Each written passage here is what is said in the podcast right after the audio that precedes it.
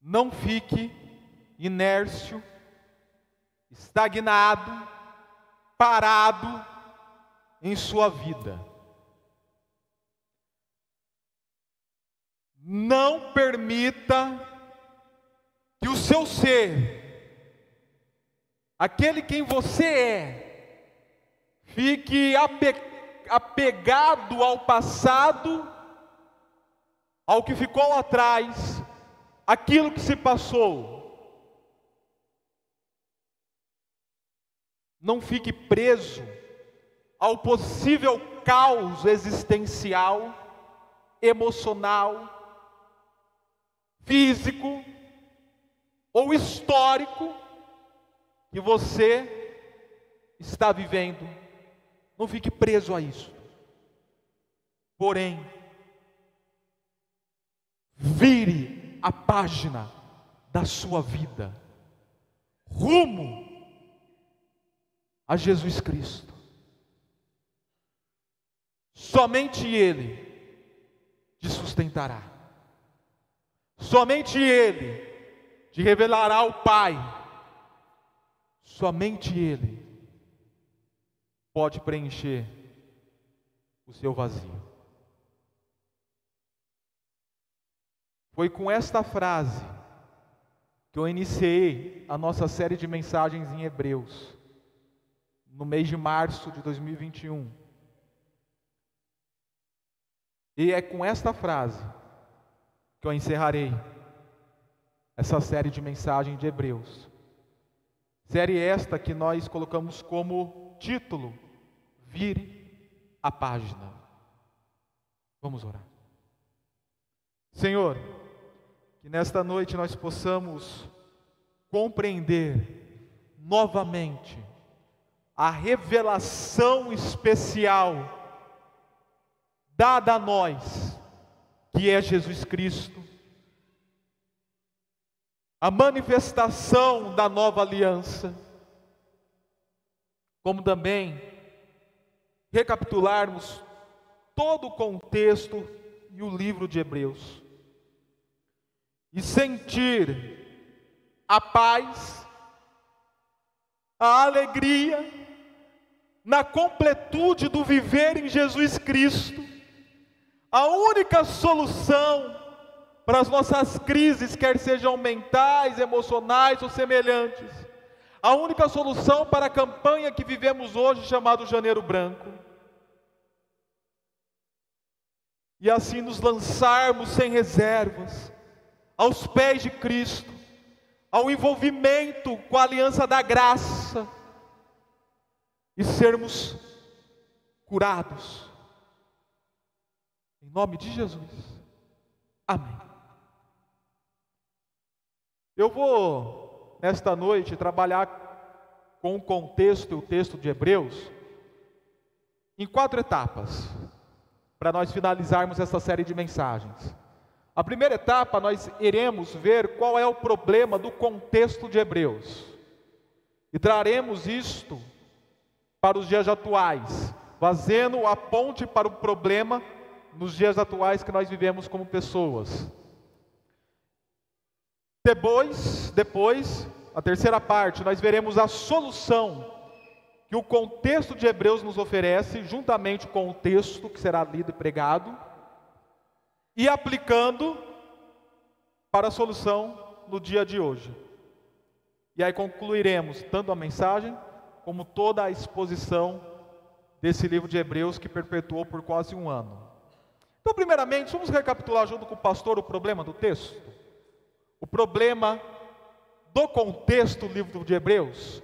Eu convido que vocês agora entrem numa máquina do tempo junto comigo, se adentrem a ela, e nós vamos apertar um botãozinho que vai estar nos tirando do ano de 2022 estará nos lançando lá por meados do ano 65, 64 depois de Cristo, lá no primeiro século. Todos nós estamos lá agora neste momento. Nesta época, quem reinava no Império Romano, ou imperava o império, era um homem chamado Nero, muitos o chamavam de Nero o Louco. Nero, certa ocasião, ele colocou fogo em Roma, na cidade de Roma. E com medo de como seria a repercussão quando a população e todo o império descobrisse que foi ele que incendiou Roma, ele atribuiu esta culpa aos cristãos. Então Nero começou a dizer: quem colocou fogo na cidade de Roma foram os cristãos. E por isto se desenvolveu uma perseguição intensa aos cristãos do primeiro século da igreja. É por isso que o capítulo 10, versículo 32, nos diz assim: Lembre-se dos primeiros dias, depois que vocês foram iluminados, quando suportaram muita luta e muito sofrimento. Algumas vezes foram impostos, expostos a insultos e tribulações, e em outras ocasiões se fizeram solidários que aqui se passaram. Versículo 34: Vocês compadeceram dos que estavam na prisão e aceitaram alegremente o confisco dos seus próprios bens. Ainda o capítulo 13, versículo 3 diz: Lembre-se dos que estão na prisão, como se aprisionado com eles e sendo maltratados. Porque muitos dos cristãos estavam sendo presos, tendo confiscado os seus próprios bens, suas casas e semelhantes, apanhando, e ainda alguns registros históricos nos mostram que eles estavam sendo mortos pela perseguição de Nero. Esse é um grande primeiro problema que nós conhecemos que ocorria no contexto de Hebreus.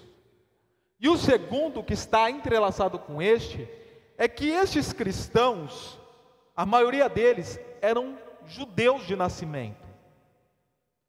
Nasceram judeus, foram criados na tradição judaica, foram religiosamente judeus no passado, porém, em algum momento de sua história, eles creram em Cristo e se tornaram cristãos. Porém, com esta perseguição ocorrendo aos cristãos, eles começaram a ter um sentimento de abandonar o cristianismo e voltar ao judaísmo. Sentimento esse chamado de apostasia, o pecado da apostasia, o abandono ao cristianismo e a volta a velhas práticas da vida. É por isso então que o autor de Hebreus os alertou, lá em, no capítulo 6, versículo 4 ao 6, e no capítulo 10, do versículo 26 ao 31, com a possibilidade que, se isso ocorresse, era impossível que eles renovassem o arrependimento. Uma possibilidade, não quer dizer que ocorreu essa apostasia, mas houve o sentimento de querer abandonar o cristianismo e voltar ao passado, voltar a ficarem aprisionados ao passado ou presos ao caos da vida. Agora eu pergunto a você: imagine só o sofrimento, daquela expressão muito usada nos dias de hoje, o sofrimento psicossomático que esses leitores de Hebreus estavam passando. Embora eles nem conhecessem essa palavra. Quando eu falo de psicossomático ou psicossomatismo, nada mais é do que dizer que nós somos uma pessoa integral, totalmente entrelaçada, sem separação. Nós somos alma, nós somos espírito e nós somos corpo. Esse negócio de falar que eu tenho alma, eu tenho espírito, eu tenho corpo, é errado. Eu sou uma alma, eu sou um espírito e eu sou um corpo entrelaçado, tudo unido. Isso na teologia nós chamamos de unidade psicossomática, que ela vai em oposição a a tricotomia, a dicotomia, ao tripartismo, ao bipartismo. Nós somos uma pessoa só, toda entrelaçada. E um sofrimento que é causado em nós, ele tende a se diluir em toda a nossa unidade enquanto ser. Quando esses leitores estavam sofrendo o que eles sofriam, fisicamente, isso também conturbou e perturbou a eles, emocionalmente, sentimentalmente, mentalmente, existencialmente e espiritualmente. Nós conseguimos até compreender isso nas entrelinhas do texto bíblico de Hebreus. Um sofrimento profundo. Por isso que o sentimento deles era de apostasia, porque era no sentimento que eles estavam sofrendo com toda a perca e tribulação e perseguição que eles estavam tendo. É por isso que lá no capítulo 10, do versículo 20, 19 ao 25, na ocasião eu trouxe uma mensagem falando sobre o transtorno de, estresse pós-traumático e como curar esse transtorno à luz daquele texto que foi pregado em julho. Em julho. Porque os leitores estavam sofrendo isso. E não diferente, estamos nós a sofrer hoje. Não que nós estejamos passando por uma perseguição naquele nível, não por isso. Eu poderia até fazer aplicação nesse sentido da perseguição ideológica que nós vemos aos cristãos, ou da igreja perseguida, como já vi em outros momentos do, da exposição de Hebreus. Mas eu faço aplicação nesse nível, da perturbação e conturbação que nós vivemos existencialmente psicossomaticamente nos dias de hoje. É por isso que nós vivemos uma campanha chamada Janeiro Branco. Todo ano nós temos o Setembro Amarelo, nós temos o Outubro Rosa e o Novembro Azul. O Setembro Amarelo é para prevenção ao suicídio. Agora o Janeiro Branco que também foi lançado de um anos para cá, é para a prevenção ou recuperação da saúde emocional e mental, tanto das pessoas quanto das instituições. Por que em janeiro? Porque em janeiro é o mês que as pessoas estão propícias a reavaliarem suas vidas, a recomeçarem, a reescreverem suas histórias. Elas estão inclinadas a isto a isto.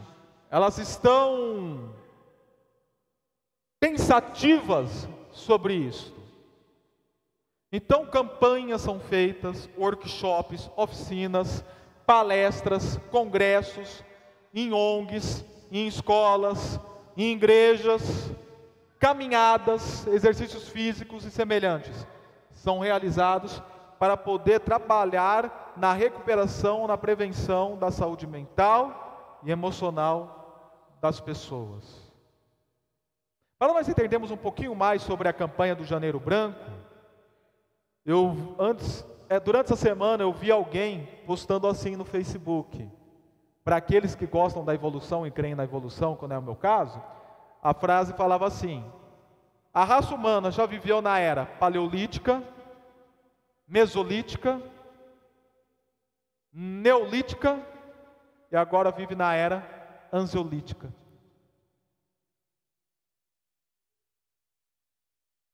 Isso não é uma crítica em si para aqueles que tomam ansiolíticos, mas é um alerta que está piscando para nós olharmos com cuidado e com carinho para nós mesmos e para aqueles que estão em nossa volta. Coloque para nós, por gentileza, o vídeo, Nathalie, para vocês entenderem um pouquinho mais do Janeiro Branco. Um vídeo rápido, de um minuto e meio. A Nádia liberará o som, tá?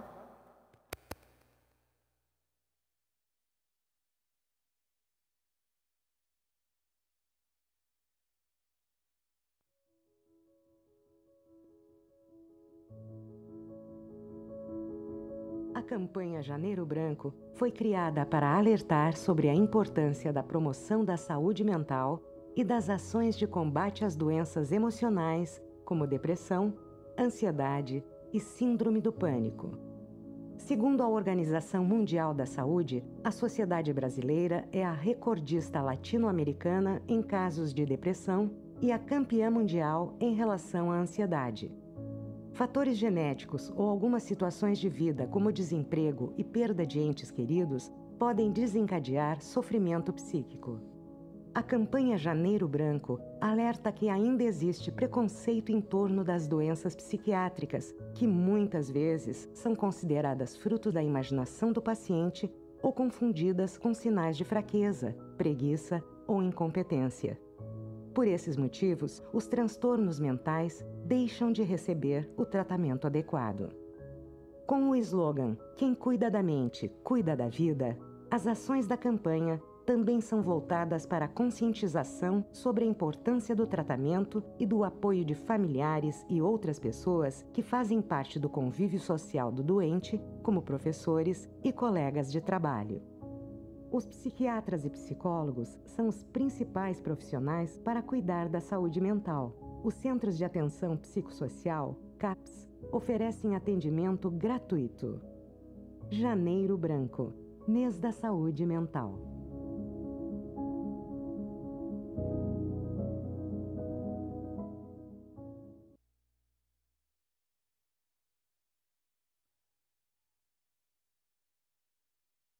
Neste momento, eu queria buscar com vocês a principal solução para as pessoas que vivem isto, seja para você, para mim ou para aqueles que estão ao nosso redor. A principal solução, recapitulando o esboço do livro de Hebreus.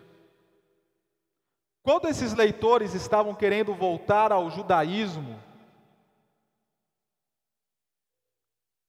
o autor de Hebreus ele se pôs a escrever essa pregação. Primeira coisa se lembrar isso, esse livro não é uma carta nos termos que nós conhecemos como carta ou uma epístola. Ele é uma pregação escrita. O início dele já propõe uma pregação. Nós vemos que não tem remetente, não tem destinatário, já se inicia com um discurso.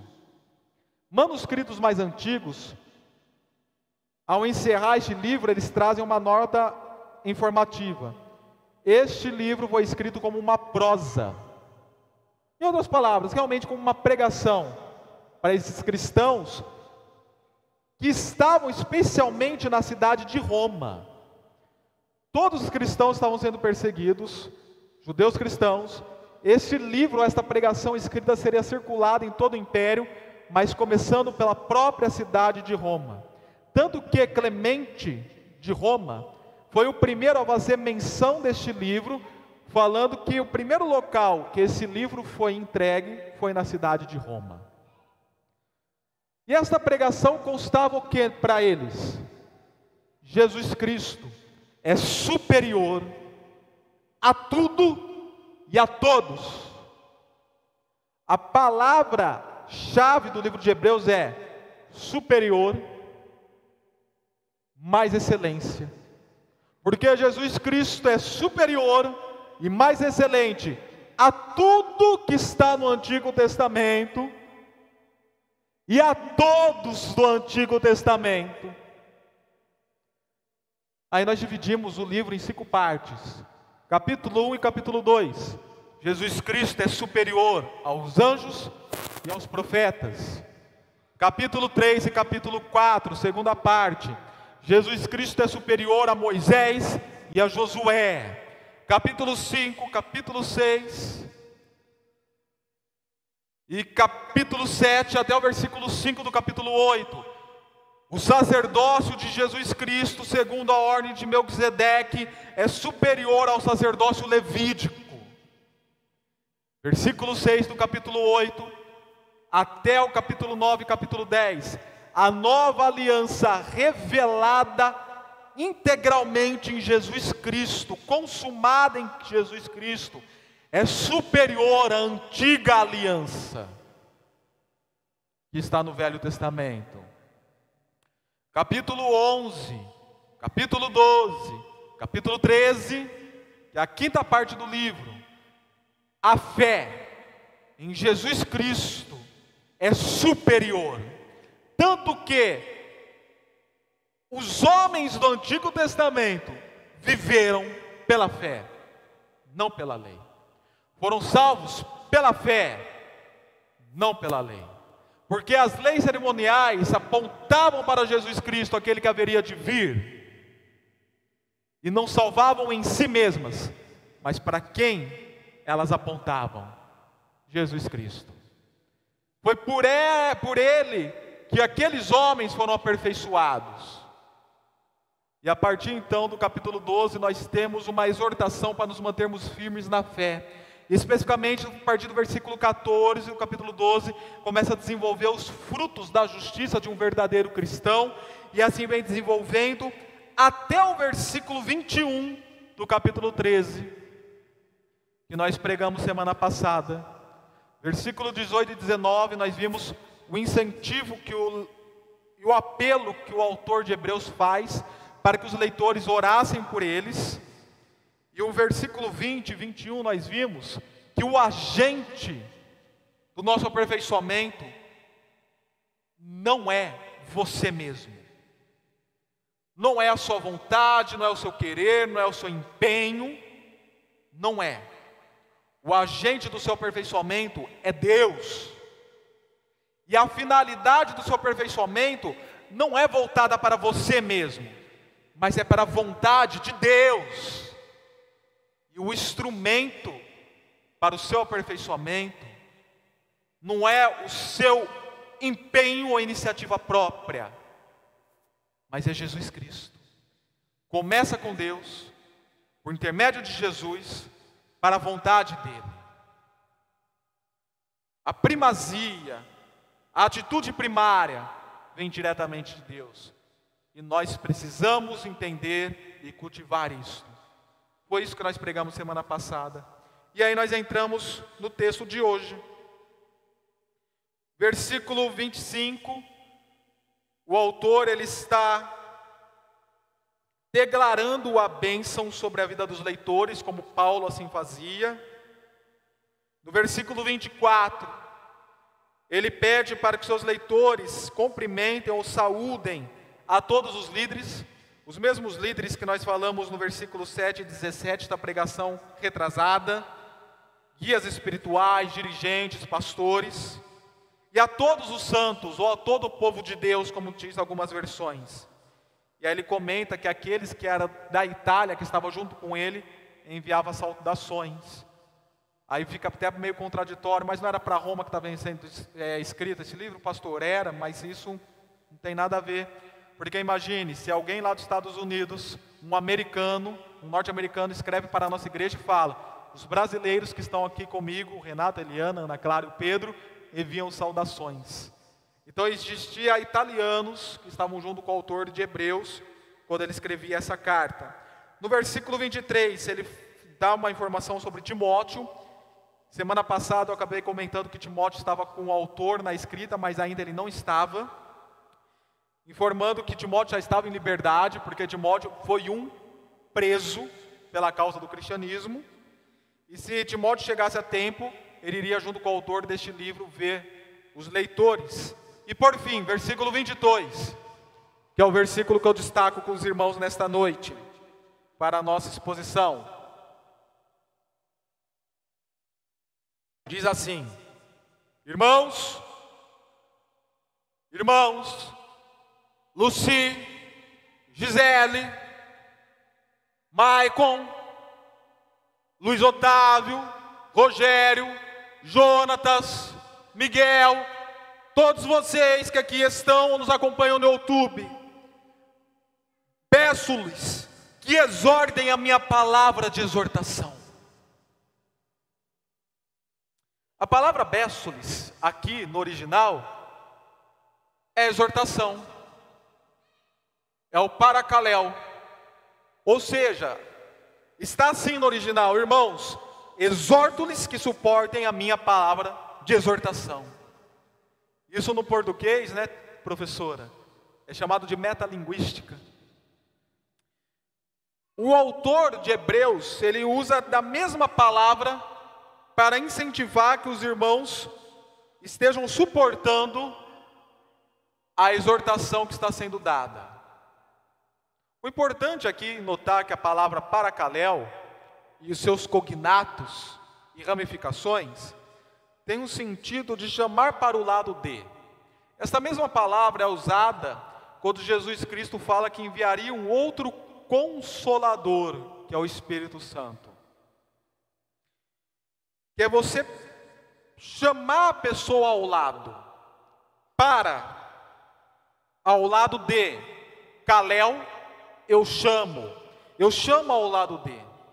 Porque a palavra exortação, ela não tem um sentido de você ser firme, bravo com a pessoa. Não que isso não tenha que ser feito quando necessário. Mas quando eu sou firme, bravo com alguém, hum, isso é admoestação. Agora, quando eu sou brando, que eu chamo ao lado para aquela conversa, isso é exortação. É então, o autor de Hebreus está falando: o que eu escrevi para vocês foi num tom de amor, foi no tom de carinho, mesmo que parecia algum momentos que eu fui firme, mas isso foi com amor, foi com carinho.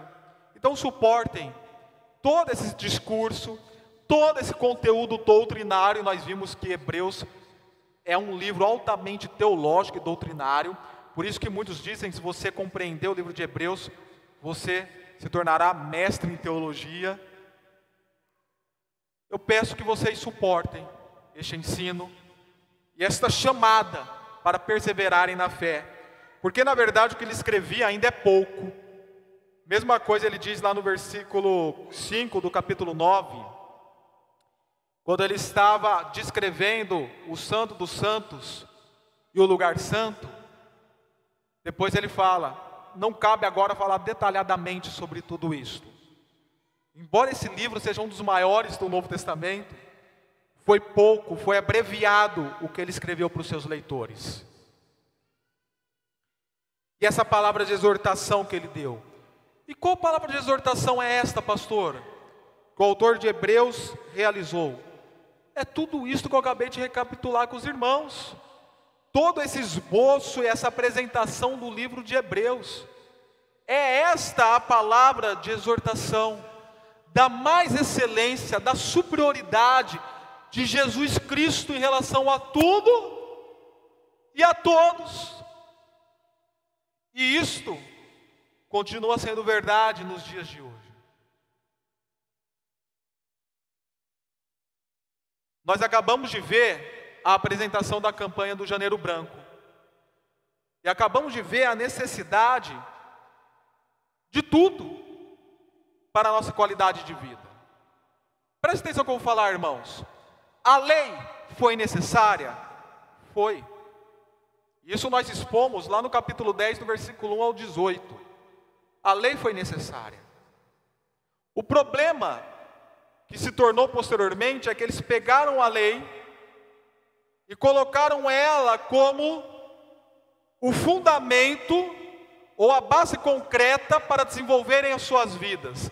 E não compreenderam que a utilidade da lei era parcial, a fim de apontar para alguém mais excelente, Jesus Cristo. A lei teve a sua utilidade, mas ela era insuficiente. A suficiência, a suficiência estava em Jesus Cristo. O Janeiro Branco, com todos os seus princípios e ensinos, tem a sua utilidade. Conforme nós vimos aqui no vídeo, a psicologia, a psicanálise, a psiquiatria tem a sua utilidade. O aconselhamento filosófico, onde eu tenho formação, tem a sua utilidade. As várias propostas para a melhoria das nossas vidas no dia após dia, exercício físico, alimentação correta, ansiolíticos, férias, eu estarei tendo amanhã, trabalho, família, amigos, comida e bebida. O Mac disse, né, João, que eu mostrei para você, tudo isto tem a sua utilidade. O tanto quanto tem a sua insuficiência. Tudo isto tem a sua utilidade para a nossa qualidade de vida, recuperação e blindagem, tanto quanto tem como insuficiência. Nada disso é suficiente para curar o seu coração. Vai te melhorar, vai te ajudar, vai te moldar e te mudar temporariamente, mas nada disso trará a cura necessária que você precisa. Isso só está, só está em Cristo Jesus. Quando eu expus o capítulo 10, versículo 18, o tema daquela mensagem foi qualidade de vida ou sentido de ser? Veja bem, preste bem atenção no que eu vou te falar. As nossas vidas, elas são repletas de esferas que nós vivemos. Nós temos várias esferas que nós vivemos nas nossas vidas. A esfera do trabalho, a esfera do família, da família, a esfera da saúde, outras esferas que são necessárias nós tomarmos durante um tempo, como essas que eu já coloquei, de repente uma terapia, atividade física, férias e semelhantes. Mas tudo isso são partes da vida, não é o fundamento da vida. O fundamento da minha vida não é minha família. O fundamento da minha vida não é meu trabalho, não é minhas férias, não é minha terapia, não é a minha atividade física, não é o meu ceolítico. Tudo isso qualifica o meu viver, mas não é o fundamento. E sabe onde está o problema? É quando eu pego uma dessas partes e trago aqui como fundamento. Eu pego o abstrato, o abstrato significa você recortar uma parte de um todo, você recorta essa parte, isso é um abstrato. Então você pega esse abstrato e coloca como fundamento. E eu vou te falar, querido ou querida, se você está colocando qualquer uma dessas coisas que eu falei como fundamento da sua vida, você não será curado. Você vai ter um analgésico temporário existencial, mas não será curado, porque o fundamento da nossa vida é Jesus Cristo. E é Ele que dá o sentido de ser. Então, aquilo que foi feito para nos dar qualidade, foi feito para nos dar qualidade e não sentido. Então não busque mais o sentido da sua vida em qualquer uma dessas coisas, na beleza, no consumismo, na medicina. Não, não busque o sentido da vida nisso. Use como qualidade, mas não como sentido. Porque o sentido da vida está tão exclusivamente e somente em Jesus Cristo, que é o superior e o mais excelente tudo e a todos.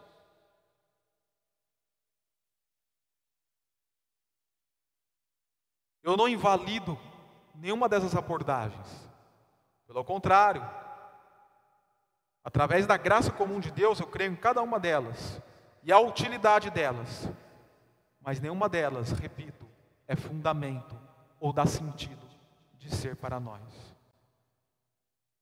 E quando você se lança sem reservas a Jesus Cristo, você começa a ser curado substancialmente naquilo que necessita ser curado.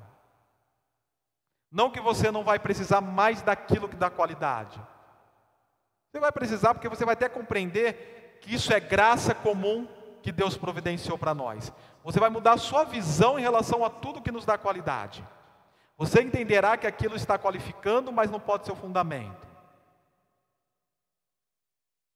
Porém, a sua verdadeira cura estará justamente no que Jesus estará realizando no seu caráter, no seu coração e na sua vida. E o principal mal que há em nós está no coração. E neste, não há nada que dê qualidade de vida que chegue lá. Só o Evangelho chega. Só as boas novas da morte e ressurreição, da nova aliança, da graça manifesta, chega lá para te dar cura. E aí começa a cura substancial. Porque essa cura é substancial, ela é gradativa e será culminada no dia que nós estivermos com Cristo. Se você, por exemplo, sofre de algum conflito existencial, ansiedade, depressão, borderline, estresse e semelhantes, em Cristo você começará a ser curado, substancialmente, gradativamente. Mas conforme são as doenças físicas, essa cura será completa só na, só na, na glorificação. Eu quero dizer com isso. Nós acabamos de acompanhar o testemunho da Ana Clara. Ela foi curada do câncer que a assolou. Mas um dia, Ana Clara morrerá. De alguma maneira, ela morrerá. Então, mesmo que ela tenha sido curada dessa doença, fisicamente, igual qualquer um de nós, não estamos completamente curados. A cada segundo, a cada dia, eu estou mais próximo da minha morte. Mas haverá o dia que eu serei ressurreto e glorificado com o Pai, com o corpo glorificado e completamente curado. A cura mental e emocional é assim também, quando você está em Cristo. Você é gradativamente curado substancialmente curado. Às vezes você sai de uma ocasião, de uma doença emocional e acaba se envolvendo em outra, porém com proporções menores, mas continua passando pelas aflições e conflitos desta vida. E quando elas chegam, você precisa novamente depender e se lançar em Cristo Jesus. Não que você vai abrir mão daquelas outras coisas, não é isso que eu estou recomendando que você faça. Mas você encontrará o sentido em Jesus Cristo. E haverá um momento que você será plenamente curado, conforme João registra em Apocalipse 21, onde nós teremos as nossas lágrimas enxugadas, onde não haverá mais dor, nem pranto, e tudo terá passado. Quando nós estaremos com Cristo Jesus. É Ele que dá a cura definitiva. Até lembrei agora do tema de um CD de rap, do APC 16, do pregador Lu. O tema é Segunda Vinda, a cura. É lá que nós teremos a cura.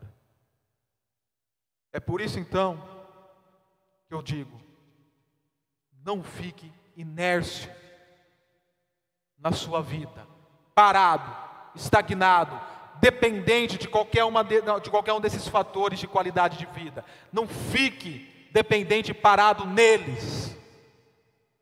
Não fique apegado ao que se passou, porque, como já diz o velho ditado, quem vive de passado é museu. Não fique apegado ao que se passou. Não fique preso ao caos que você pode estar hoje vivendo. Não. Porém, vire página. É o mesmo convite que o autor fez aos leitores. Não se apeguem ao passado, ao judaísmo. Não fiquem presos nessa situação de tribulação que vocês estão agora. Virem a página, rumo a Jesus Cristo. E é isso que eu digo a vocês. Virem a página, rumo a Jesus Cristo. E para concluir a pregação de hoje, eu destaco o versículo 25. A graça seja com todos vocês. Manuscritos mais antigos escrevem: sejam com todos os santos. A graça. Essa graça que, conforme eu já falei em algumas pregações, foi prometida, predestinada antes da fundação do mundo. Foi predestinada antes da fundação do mundo foi prometida em Gênesis 3, foi progressivamente revelada nas várias alianças que Deus fez no Velho Testamento, na aliança da conservação com Noé, na aliança de abençoar as nações com Abraão, na aliança da lei cerimoniais com Moisés, na aliança do trono perpétuo em Davi, foi revelada progressivamente e consumada em Cristo Jesus. Essa graça que significa, a grosso modo, favor imerecido, que você não merece. Sabe o que você merece? Sabe que eu mereço, que nós merecemos? Sofrimento. É, nós merecemos. Sofrimento existencial, espiritual, emocional, mental, físico, condenação eterna, nós merecemos isto. Mas pela graça, Deus não permite que você viva isso. Pelo amor, e aí eu gosto da definição da graça da seguinte maneira: pelo amor que impulsionou o coração de Deus a vir ao seu encontro e de redimir e de curar. Então, que esta graça que cura, que salva, que redime, independentemente de quem você é, independentemente do que você possa oferecer, independentemente do que você está vivendo, que esta graça em Cristo Jesus esteja sobre vocês. E conforme eu oro, desde agora, como para todo sempre. John Newton, um compositor cristão, ele pertenceu ao tráfico de escravos antes de se converter ao tráfico de, de escravos. E ele servia a Marinha Britânica. E numa dessas transições ou embarcações de escravos que ele estava fazendo no navio, uma forte tempestade esteve a se manifestar no mar e levantar as ondas os ventos fortes vinham, e aquela pessoa que estava no timão, dirigindo um navio, foi lançado fora do, do navio e morreu. E John Newton ele teve, que, ele teve que assumir o timão, com todos aqueles escravos lá. E naquele momento, quando ele não via mais saída, que a tempestade estava a colocar o navio a virar, a matar a todos, inclusive ele, naquele momento ele compreendeu: só a graça pode me salvar, só a graça pode me livrar dessa tempestade, só a graça pode conduzir esse timão, só a graça e não eu. Após essa experiência que ele teve, junto com a leitura de um livro de um teólogo da idade medieval, Thomas Kempis, chamado Imitação de Cristo. John Newton, ele colocou o seu coração e lançou o seu coração, sem reservas, a Jesus Cristo. Porque ele compreendeu que em qualquer tempestade, que em qualquer situação, não adianta ele ou qualquer uma das abordagens da qualidade de vida assumir o timão assumiu o volante, assumiu o comando. Não, só Jesus Cristo, só a graça revelada em Jesus, a maravilhosa aliança da graça, somente pode assumir o timão e nos livrar da tempestade. É por isso então que ele escreveu.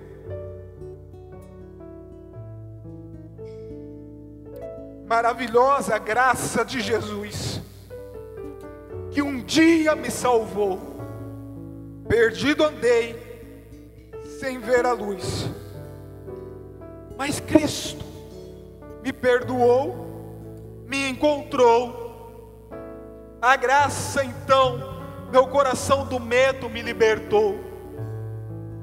Ó, oh, com maravilhosa salvação,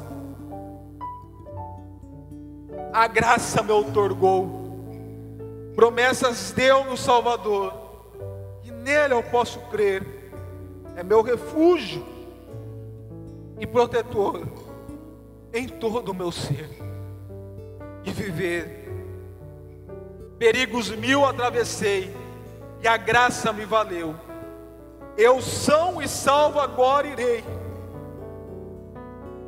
ao santo lar do céu.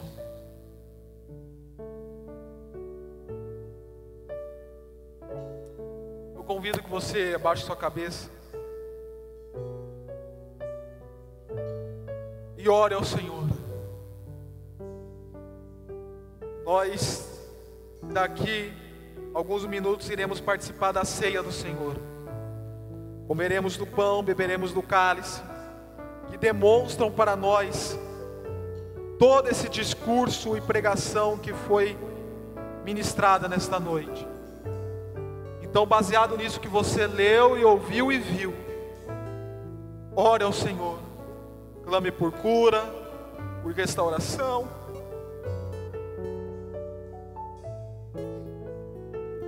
Por santificação, por transformação. E prepare seu coração para participar da ceia do Senhor.